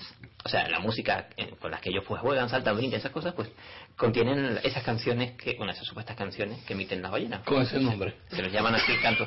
Sí, se llama así. Además tiene un acento en la E para enfatizarlo, ¿vale? Pero no lo voy a repetir. Por el día, los mamíferos producen los sonidos típicos, silbando y vociferando, como hacen los delfines de manera habitual, pero a la hora de dormir empiezan a eh, sonar de una manera diferente. Al analizar la nueva fonética, eh, se descubrió que los delfines emitían los sonidos de las ballenas que han oído durante la actuación, un hecho que revela capacidades desconocidas de la memoria de la especie. O sea que vamos a- más o menos se puede decir que como cuando tú ves una película de terror y luego te vas a la cama y sueñas con el vampiro de la peli, Mm. pues al parecer los delfines son capaces de soñar eh, pues con algo que han vivido durante el día ¿vale? una capacidad Ah. que se le atribuye únicamente a los humanos pero vaya Eh, como digo esto fue descubierto por casualidad los especialistas de la Universidad de Rennes grabaron los diálogos de, de estos eh, animalitos, del delfinario, estos delfines delfinarios, que grabaron durante aproximadamente unas 24 horas eh, durante nueve días. Que por cierto, quien esté interesado en escucharlo, hay un pequeño extracto de unos escasos segundos eh, que se puede, como digo, escuchar directamente de desde nuestro blog y está muy, es muy curioso.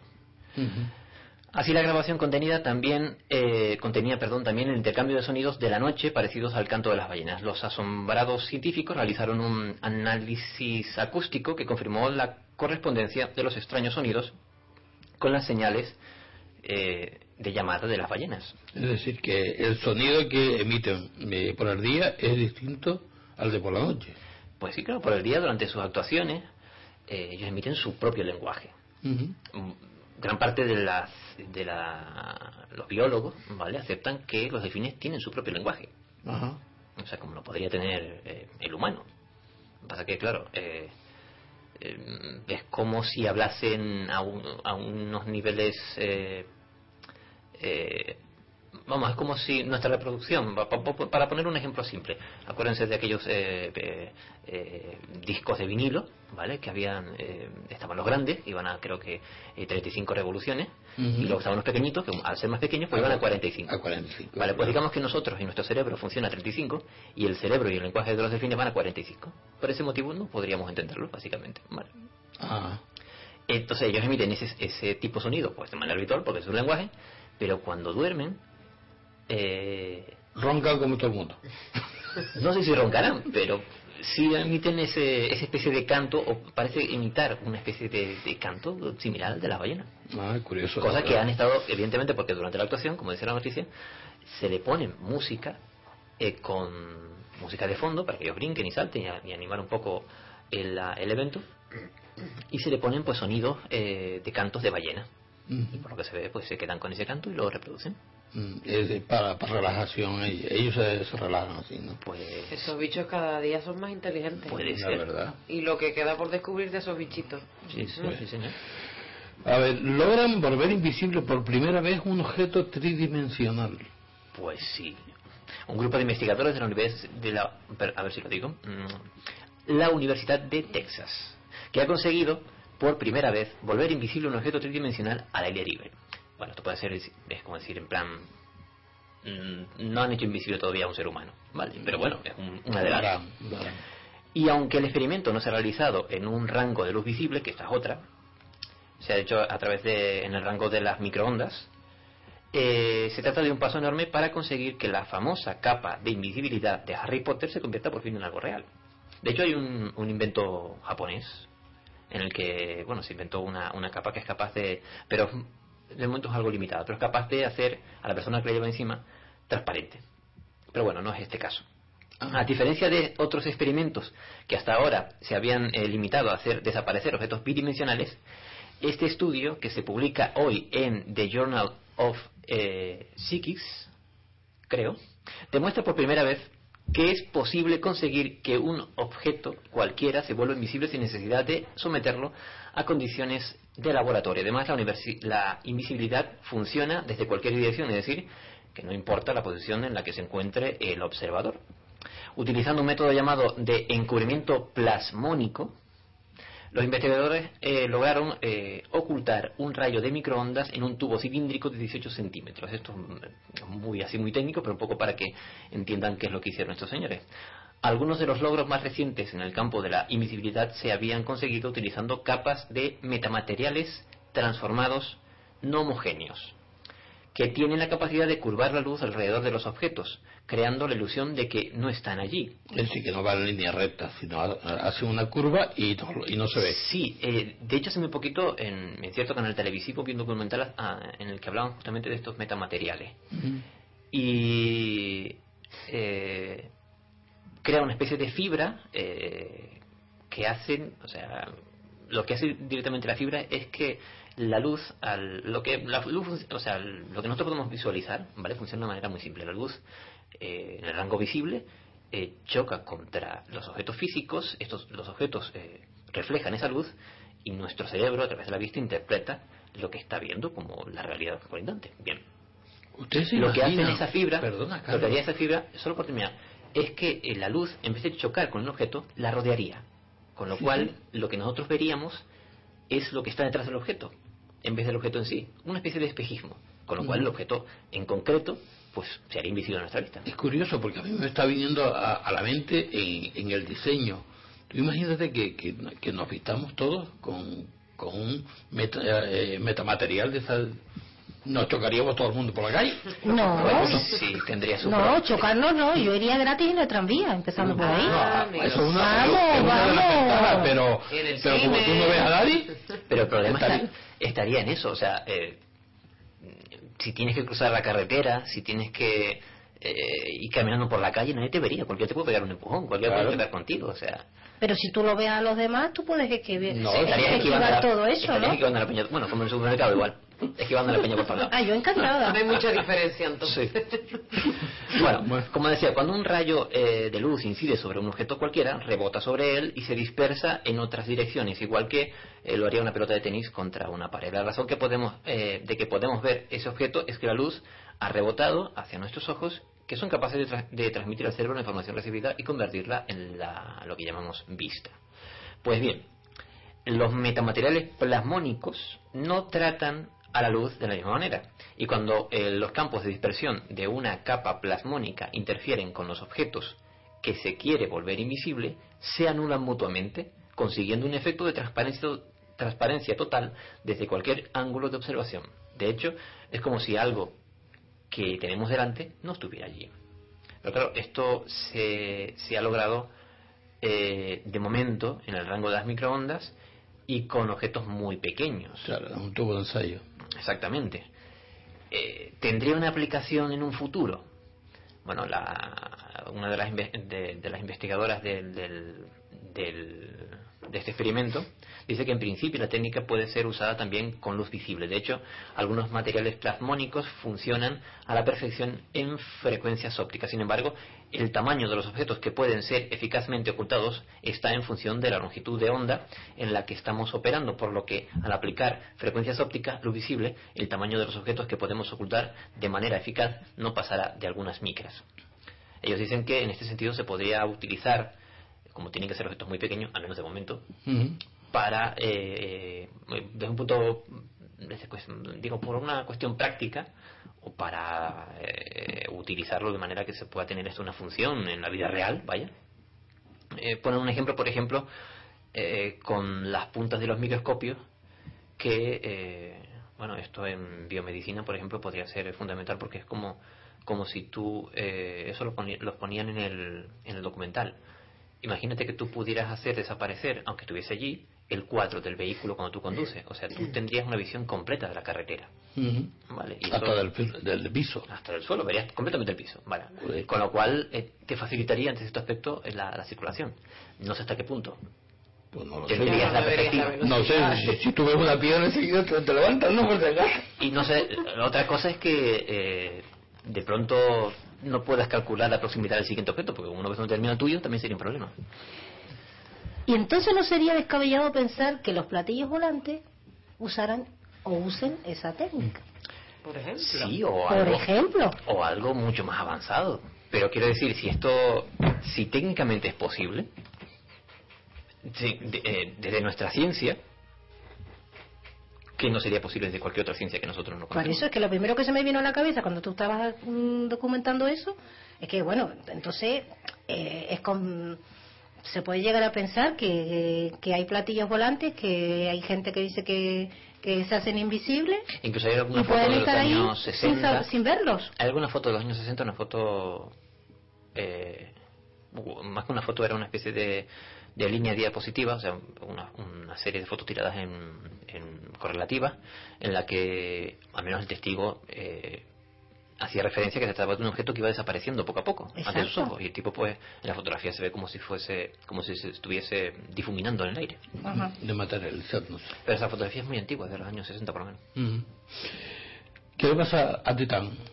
Más parecido a la Tierra de lo que se creía. Pues sí, hace relativamente un, bueno, un par de semanas, calculo, se hizo una especie de lista eh, que realizaron multitud de científicos y de, y de investigadores eh, en astrofísica y astrobiólogos eh, acerca de los mm, planetas, tanto del sistema solar como fuera de él, que podrían ser objeto de búsqueda de vida extraterrestre. Vale, no ya de vida inteligente, pero como mínimo vida microbiana o.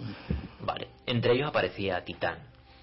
Pero es que cada vez se van descubriendo cosas más interesantes. Al parecer la luna Titán es la luna más grande de Saturno y que ha estado acaparando en los últimos tiempos la atención de los astrónomos y astrobiólogos por la compleja actividad química que tiene lugar en su superficie, hasta el punto de que este enigmático satélite se ha convertido en uno de los lugares eh, del sistema solar donde existen más probabilidades de encontrar, con todas las cautelas que suscita una idea semejante, alguna forma de vida extraterrestre. Ahora los científicos han encontrado otra prueba sobre este sobre este mundo, perdón, que aumenta aún más su interés y es que la atmósfera de, Titán es sorprendentemente parecida a la Tierra. O a la de la Tierra. Titán tiene una Pero no, densa... te- no tenía mucho metano. No, porque su atmósfera está compuesta principalmente de nitrógeno. Nitrógeno. Te explico. Titán tiene una densa atmósfera de nitrógeno con lluvia, ríos, lagos y mares. Es un mundo mucho más frío que el nuestro, está más alejado del Sol. Y el metano líquido y el etano eh, ocupan el lugar del agua, pero sus eh, procesos hidrológicos son muy similares a los que conocemos aquí. Además, es posible que se esconda un gran océano líquido bajo su superficie. Por si esto fuera poco, ahora científicos del Centro Nacional Francés de Investigación Científica y de la Universidad de Sao Paulo en Brasil han descubierto que la atmósfera de Titán está dividida en capas inferiores similares a las de la Tierra, según el estudio eh, publicado en Nature Geoscience. Los investigadores ya sabían que la atmósfera de Titán es tan densa que ni siquiera puede verse su superficie, oculta bajo una espesa niebla compuesta en su mayor parte por hidrocarburos. Los científicos han llegado a esta conclusión tras desarrollar un modelo climático en 3D, datos previos obtenidos por las sondas Voyager 1 y Cassini, fíjate tú, la Voyager 1 llegó allí hace un montón de años. Cassini y Huygens eh, habían dado resultados contradictorios ya que la atmósfera inferior no puede ser observada directamente por la, eh, porque la alta es muy opaca, o sea, la atmósfera más alta, la última capa de la atmósfera. El nuevo modelo climático muestra que hay dos capas bajas distintas entre ellas y también diferentes a la superior.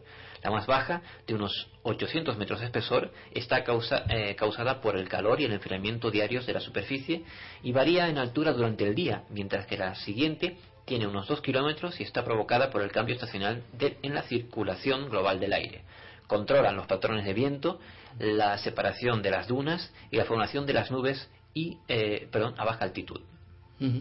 Para los científicos, encontrar esta atmósfera tan dinámica en la luna de Saturno ha sido algo inesperado, pero puede dar pistas sobre la formación de nuestra propia atmósfera y quizás sea un anticipo de lo que podemos encontrar eh, eh, en otros planetas que fueran eh, o que estén fuera de nuestro sistema solar.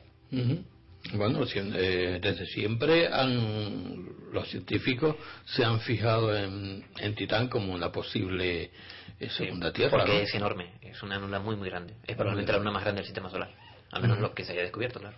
Bueno, de todas formas, eh, esperemos, según lo- los astrónomos, que este año descubriremos una segunda Tierra, según he escuchado yo.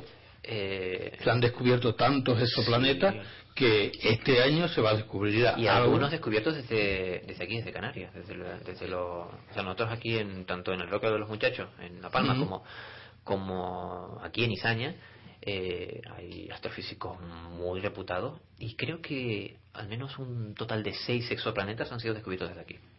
Pues por eso mismo, pues este año se- seguramente descubriremos una segunda Tierra para poder ir porque... Ir encaminándonos. Sí, sí, sí, Sí. ya vamos ya... que- no va a estar muy cerca, pero oye. Enfiladillo, sí.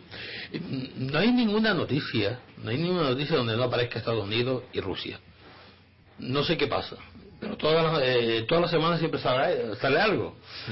Estados Unidos niega que abor- abordase con un radar la misión rusa a Marte. Siempre están ahí, en parece un partido de fútbol esto. Hace unas cuantas semanas todos vimos en los medios de comunicación como la, la agencia espacial eh, rusa había lanzado un, un más que un satélite era una estación, lo que llaman estaci- estación interplanetaria, un satélite pero que tenía la intención de eh, eh, estar allá arriba pero para analizar la atmósfera y era una especie de, laboratorio, ¿vale? Eh, se llama Phobos Ground.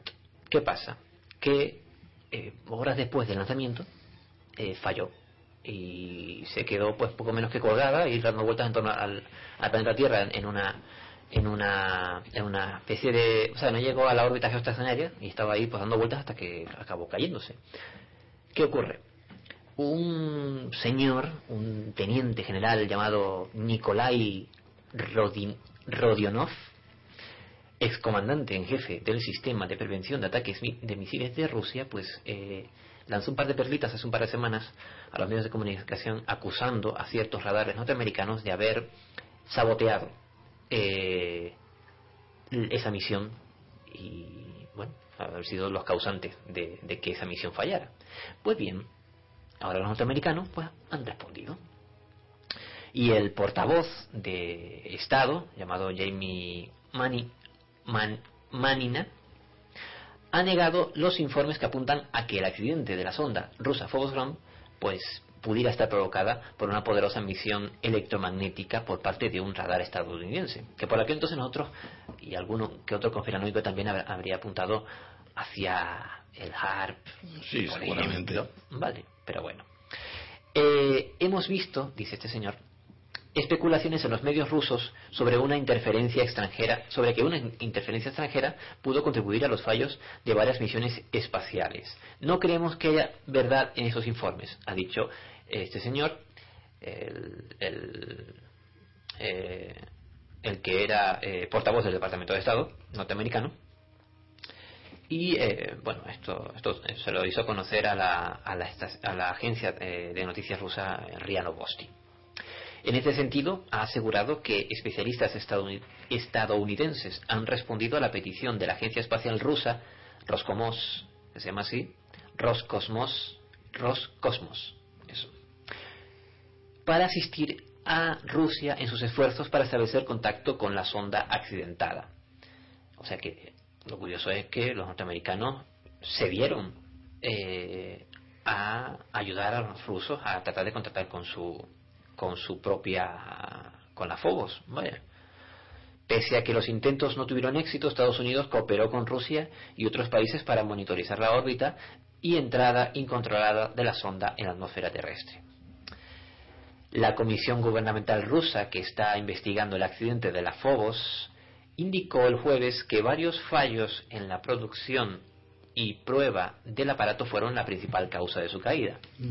Sin embargo, el director de Roscosmos, Vladimir Popovsky, perdonen mi ruso, pero es que No, aseveró que el radar auténtico, auténtico, ¿eh? Ah, sí, que aseveró que el radar estadounidense es visto solo como una, una de las causas. O sea, él no dice que sea, pero oye, que pudo haber sido.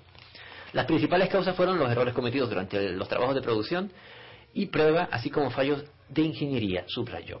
Pero claro, que dejar la cosa ahí como diciendo, pero lo mejor. En cualquier caso, Roscosmos llevará a cabo varias pruebas en las que podrían participar especialistas de la NASA para eh, determinar si la sonda fue eh, afectada por los radares est- estadounidenses. Esto lo afirmó este Popovsky. Popo- Popovsky.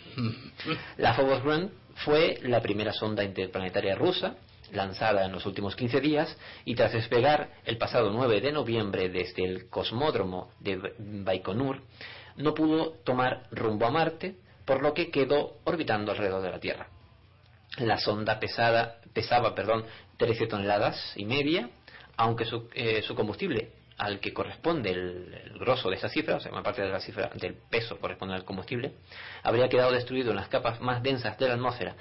Por ello, a la superficie habrían caído entre 20 y 30 fragmentos cuyo peso total no superarían los 200 kilos, según expertos rusos. Los restos de la Phobos eh, cayeron finalmente el 15 de enero en aguas del Océano Pacífico, al oeste de Chile, tras dos meses en órbita sobre la Tierra después de su despegue fallido. Pues eso. Curioso, ¿no? Sí, como había dicho, o sea, la Phobos tenía como misión ir a, ir a investigar Marte, no quedarse por ahí alrededor de la atmósfera, pero ocurrió que, bueno, Sí, pero de todas formas, eh, los rusos le echan la culpa a Estados Unidos y Estados Unidos le echan la culpa a los rusos. Pero que los rusos deberían eh, echar atrás la mirada y, y recordar durante la, la carrera espacial, ¿vale? Sí es cierto que estuvieron a la cabeza todo el tiempo, eh, fueron los primeros que lanzaron el primer satélite, el Sputnik, allá por los años 50, eh, pusieron el primer hombre f- eh, fuera de la Tierra, ¿vale? En, en órbita geoestacionaria. Y, oye, por una cuestión de fechas no llegaron a la Luna antes que los norteamericanos, pero es que por, en medio eh, probablemente murieron más astronautas rusos que americanos. O sea, la mitad de los misiles y la mitad de los de los de misiles no, de los eh, cohetes que lanzaban o trataban de lanzar les fallaban, pero y sobre todo en los últimos días que llegaron a pensar que estaban siendo saboteados por norteamericanos. Sí. Eh, vamos, que fallaban más que una escopeta, que una escopeta de feria, pero que también lo intentaban, o sea, no se les puede tallar de no haberlo intentado, vaya. Pero que no es que hayan sido, eh, quiero decir, los tipos lanzaron a un, a un hombre y lo pusieron dando vueltas por la Tierra, es que cuando regresó vivo ni se lo creían, vaya. o sea, imagínate, eh, yo creo que tenían más aplomo que, que tecnología, Claro. pero bueno. Bueno. ¿Qué le pasa al océano ártico que se abomba por exceso de agua? Tiene, una una cosa- cantidad de agua... Es una cosa curiosa. Sí. Déjalo el chorro abierto. Esto es motivado sobre todo por el cambio climático. Algunos, algo que a algunos no les gusta escuchar, pero por lo que se ve. Los fuertes vientos que soplan en el Ártico podrían estar detrás del abombamiento que se está produciendo, así dice la noticia, en el océano de esta zona del planeta detectado por satélites de la Agencia Espacial Europea destinados a la observación de la Tierra. Los satélites han revelado que hay una gran agl- aglomeración de agua dulce en el océano Ártico. Claro que el océano Ártico, el hielo es de agua dulce, pero en este caso es agua líquida que se ha ido formando a lo largo de los últimos 15 años, en concreto desde el 2002. La altura del nivel del mar en esta zona se ha elevado cerca de 15 centímetros y el volumen de agua dulce ha aumentado en 8.000 kilómetros cúbicos, es decir, en torno a un 10% de toda el agua dulce del océano Artar- Ártico. ¿Qué ocurre con esto? El trabajo publicado ahora por la revista Nature Geoscience ha, sido realizado por el investigador del Centro Polar de Observación y Modelización de la Universidad de la University College eh, de Londres y del Centro Nacional de eh, Oceanográfico del Reino Unido, que han utilizado los datos enviados por los satélites ERS-2 y eh, Envisat para medir el nivel del mar entre 1995 y 2010. Los científicos están convencidos de que si la dirección del viento ártico actual cambiara, gran parte de ese agua se vertería en el océano Atlántico, lo cual enfriaría el clima de Europa. Una cosa que temen mucho, o sea, la corriente del Atlántico es la gran moduladora del clima eh, mundial. Si cambiase en uno o dos grados podría provocar eh, eh, cambios muy drásticos en el clima del planeta. Según las- sus conclusiones, la acumulación de agua se debe a que se está acelerando un gran sistema de circulación oceánica llamado giro de Beaufort debido a los fuertes vientos árticos. El cambio de su dirección haría que ese agua pudiera alcanzar hasta el Atlántico Norte. Ello ralentizaría una corriente oceánica que es la clave por- es, la, es clave porque parte de la corriente del Golfo, que es la responsable de que Europa disfrute de temperaturas relativamente suaves comparado con otras áreas de altitudes similares. Eh, Catherine Hills, eh, investigadora de este centro y autora de la investigación señala que al observar los datos a escala anual comprobaron que los cambios tenían relación directa con el comportamiento del viento. Una posibilidad es que el hielo marino actúe con una, como una barrera entre la atmósfera y el océano, así con Así, con los cambios en la cubierta de hielo eh, cambiaría también el efecto del viento sobre el océano, señala Hills. La investigadora señala que esta relación entre el hielo y la interacción entre la atmósfera y el océano debe ser confirmada algo en lo que también serán necesarios los datos que llegan desde los satélites. La verdad es que si baja mm, dos grados el- el- el- la temperatura del Atlántico, tendríamos aquí huracanes, tendríamos unas tormentas, eh, gota fría, tendríamos de todo. Posiblemente, al enfriarse, el, el pla- eh, no solamente podría contribuir al, al enfriamiento, sino también a, a que, vamos, igual Noruega o el círculo polar ártico, que ahora está por encima de Noruega, o algunos, algunas zonas costeras de, de- de Noruega o Finlandia están, están por ahí cerquita, pues bajar un poquito más ha- hacia abajo. Igual podríamos acabar con glaciales en, en Inglaterra, por ejemplo, y cosillas así que podrían afectar a gran parte de la economía mundial. Curioso, ¿no? Mm, aquí hay una, una, una, una noticia curiosa y bonita, ¿no? Sí. Al chamán contratado para que no llueva, se le inunda la casa. ¿Cómo fue eso? Pues sí. Además, la historia es curiosa. Y la voy a explicar eh, rápido porque creo que nos queda poco tiempo. Eh, dice el señor, vale, los aguaceros originaron un desplome de la montaña que acabó con mi finquita. Las matas de café quedaron debajo de toneladas de tierra. Eso dice González, eh, de 64 años. Lo único que quedó a salvo, dice, es un pequeño rancho de ba que bueno, no sé exactamente qué es, sin pisos y con techos de zinc. Jorge Elías González Vázquez, que como se llama, el chamán contratado, ojo, para detener las lluvias durante el pasado Mundial de Fútbol Sub-20, Sí. y por ser esto es habitual, que lo contraten para esas cosas, es una víctima del invierno. En noviembre, un derrumbe provocado por la lluvia destruyó su parcela cafetera en la vereda Picachos, a dos horas de Dolores, municipio del oriente del Tolima, Colombia. Además, está casi incomunicado, dice. La única vía que une su pueblo con Ibaque está taponada hace un año por efectos del invierno. Es un calvario. Hay que hacer malabares para superar los derrumbes, dice. Ojalá el gobierno nos eche una miradita. Debido a la polémica contratación de este campesino de cara eh, arrugada y barba escasa, hay una fotografía en el blog para quien quiera verlo, González se sorprende de que su nombre esté en los medios titulares, o sea, está en los titulares de los medios de comunicación, y que de la fiscalía, según oyó en su, peque- en su pequeño aparatito de radio, a pilas que tiene, le vayan a llamar a declarar en una investigación como si fuera un delincuente. Sí, porque al parecer no consiguió parar la lluvia, por lo que se ve. A mí me contrataron, escucha esto, dice, a mí me contrataron para controlar el estado del tiempo durante el Mundial y me pagaron 4 millones de pesos, que no sé cuánto será eso en peseta, no creo que sea mucho, pero oye, es una cifra. Cuatro millones. La señora Ana Marta de Pizarro me buscó y me dijo que cuánto le, les cobraba para impedir que lloviera. Yo no me imagino a Zapatero haciendo esto, pero bueno. Yo le pedí esa plata. Entonces me dijo que me pagaba siempre y cuando yo cumpliera. Y cumplí. Pues no lo parece. Bueno, él cumplió, lo que pasa es que iba mal dirigido. Pues se ve.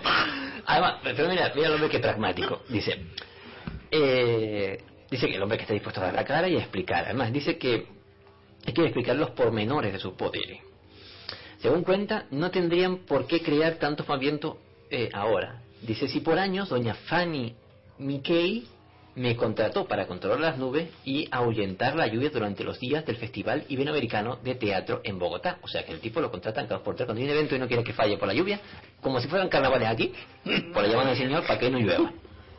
O bien, no le, no le inquietan las críticas, dice, al contrario, está satisfecho porque según él el Mundial se realizó sin contratiempo. O sea, evidentemente no llovió allí, pero Que vio tu casa. en su casa, sí. Yo trabajé desde la inauguración del torneo hasta la clausura en una tarea que no era nada fácil, pues mi misión consistía en detener el periodo de lluvias en pleno apogeo del, fenó- del fenómeno de la niña. La niña es el evento climático. Sí, Ah. que está el niño y la niña. Sí. Afirma este hombre que levant... pues, bueno, el hombre tiene 12 hijos. Madre. Ah. No tiene televisión. Dice que no es ni chamán ni brujo. Vale. Él cuenta que todo se basa en el conocimiento de física abstracta que recibió de su padre y aprendió de un libro que contiene los secretos de la sabiduría del rey Salomón. Ah, Toma ya. Dice, yo no Wow. sé de conjuro ni le hago daño a nadie mediante pactos con seres extraños. Tampoco doy bebidas raras para amarrar parejas, dice. Sus paisanos de, de Dolores lo llaman el científico. ah. González se define como un campesino de H machete escogido por Dios para ayudar a la humanidad. Toma ya. Pues ese, ese O sea que un mesías, ¿no? Más o menos. Más o menos como un mesías. Meteorólogo. Sí, como meteorólogo, bueno, no es que se gane mucho la vida. Pero, oye, y, y al parecer el tipo lo contrata cada dos por tres para...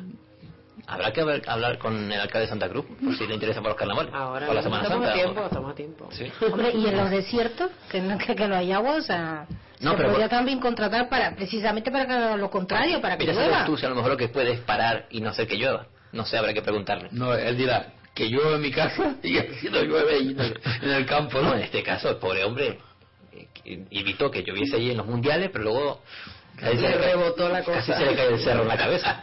Le rebotó la cosa. Bueno, curioso. Hay, hay que contratarlo, ¿verdad?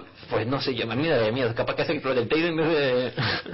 Yo no lo contrataría. ¿Para qué, Nandi? Vamos a ver, ¿para qué? ¿Eh? Eh, Porque La llueve en la casa de alguien, yo qué sé. no, ¿para que llueva o que no llueva? Que llueva en la casa de alguien. Ah, ¿no? bueno, vale, vale. Ah, sí, así sí lo contratamos. Para llenar piscina, yo qué sé. Canarias necesita agüita por todos lados. Que mira que, la, la- que, que en La Gomera está el 40% nada más de, Vete de saber agua. si este hombre provocó poco menos que un derrumbe de una, de una montaña, te digo. Es capaz que hace que... Yo que sé, que se despierte el Teide o que... Es capaz que hace que, que salga de nuevo el, el volcán del hierro para arriba. Bueno, mm, de nuevo el Yeti. Resuelven el misterio del dedo del Yeti. Yo no sabía que habían cogido un, dedo del Yeti. Bueno, esto es una película de, ciencia- de, de- de Indiana Jones.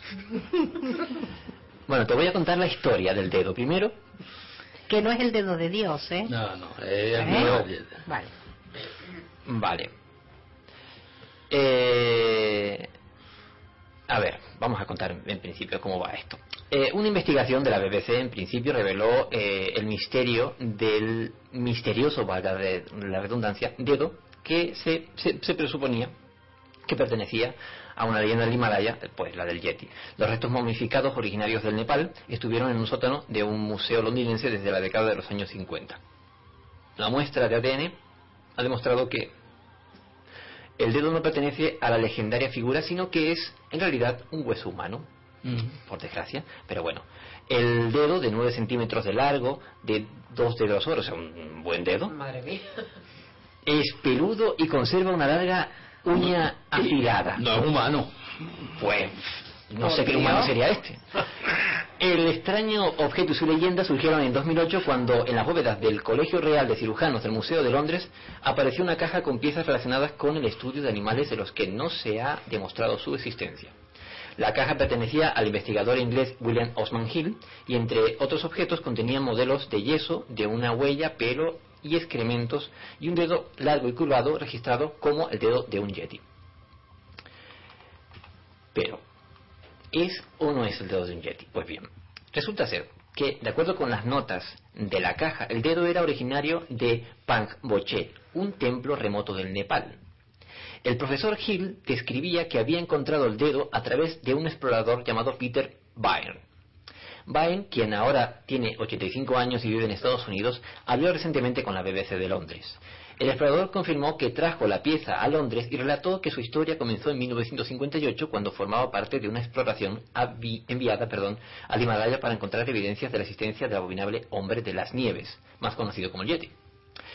Un día acampamos, esto lo cuenta él, el señor eh, mm, eh, un día acampamos en el templo de Pangboche, que estaba custodiado por monjes.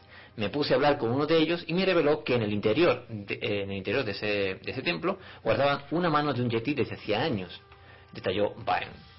La mano, según la describieron, parecía una mano humana gigante cubierta con una costra de piel negra y quebradiza. Estaba muy llena de grasa y por las eh, sobre todo por las velas que tenían alrededor lo- los lamas y las lámparas de aceite en el templo. De ahí que los dedos se curvaran y el pelo pues estuviese como rizado, agregó el explorador. De regreso a Londres, Byrne le contó la historia al profesor Hill, quien le pidió que consiguiera la mano a cualquier precio. Ya le había pedido la mano a los lamas, pero me dijeron que no, que no, que les traería mala suerte eh, y que bueno, que sería el desastre del templo, o sea, la veneraba un poco más o menos, más o menos como una reliquia. El profesor Hill le propuso que regresara para conseguir por lo menos un dedo. El plan consistía en reemplazar el dedo del Yeti con un dedo humano. Hill señala a Baer, le enseñó una mano vieja y seca que guardaba en una bolsa. Po- ¿De dónde la sacó? No lo pone, ¿vale?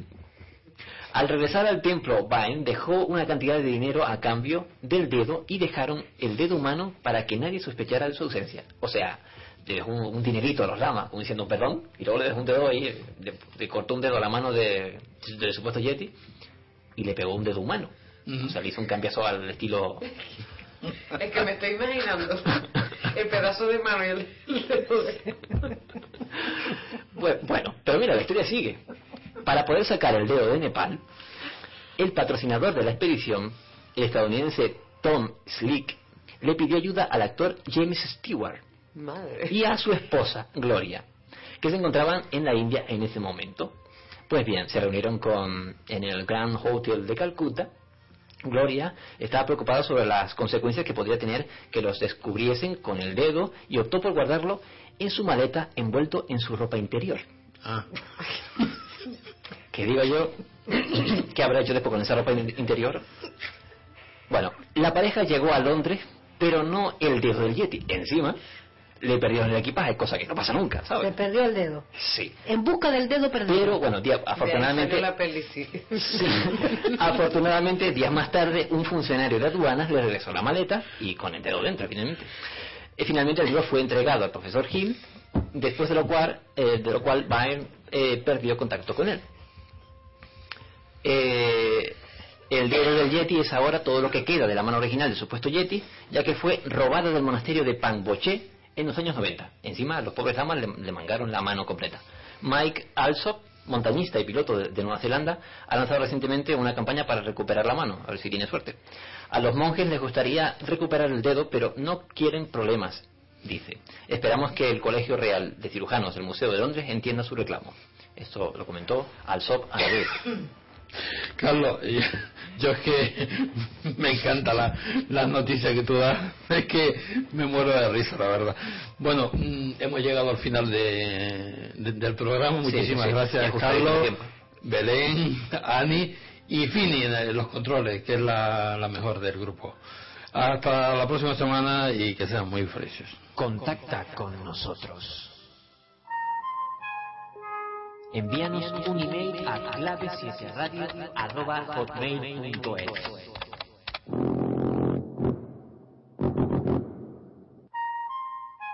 Búscanos en Facebook y en Twitter y déjanos tus comentarios. O participa en directo desde nuestro chat. Accede a través de clave7.blogspot.com.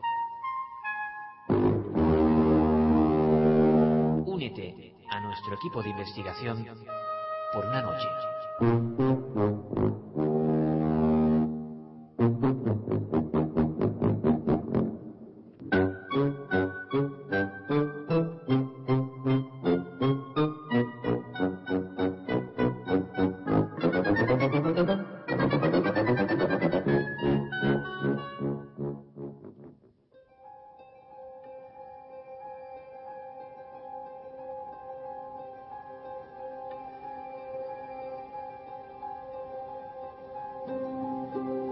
Revista digital Clave 7. Una publicación de la Sociedad Atlántica de Investigaciones Parapsicológicas Clave 7. Todo el misterio desde tu ordenador. Búscala en www.clave7.blogspot.com.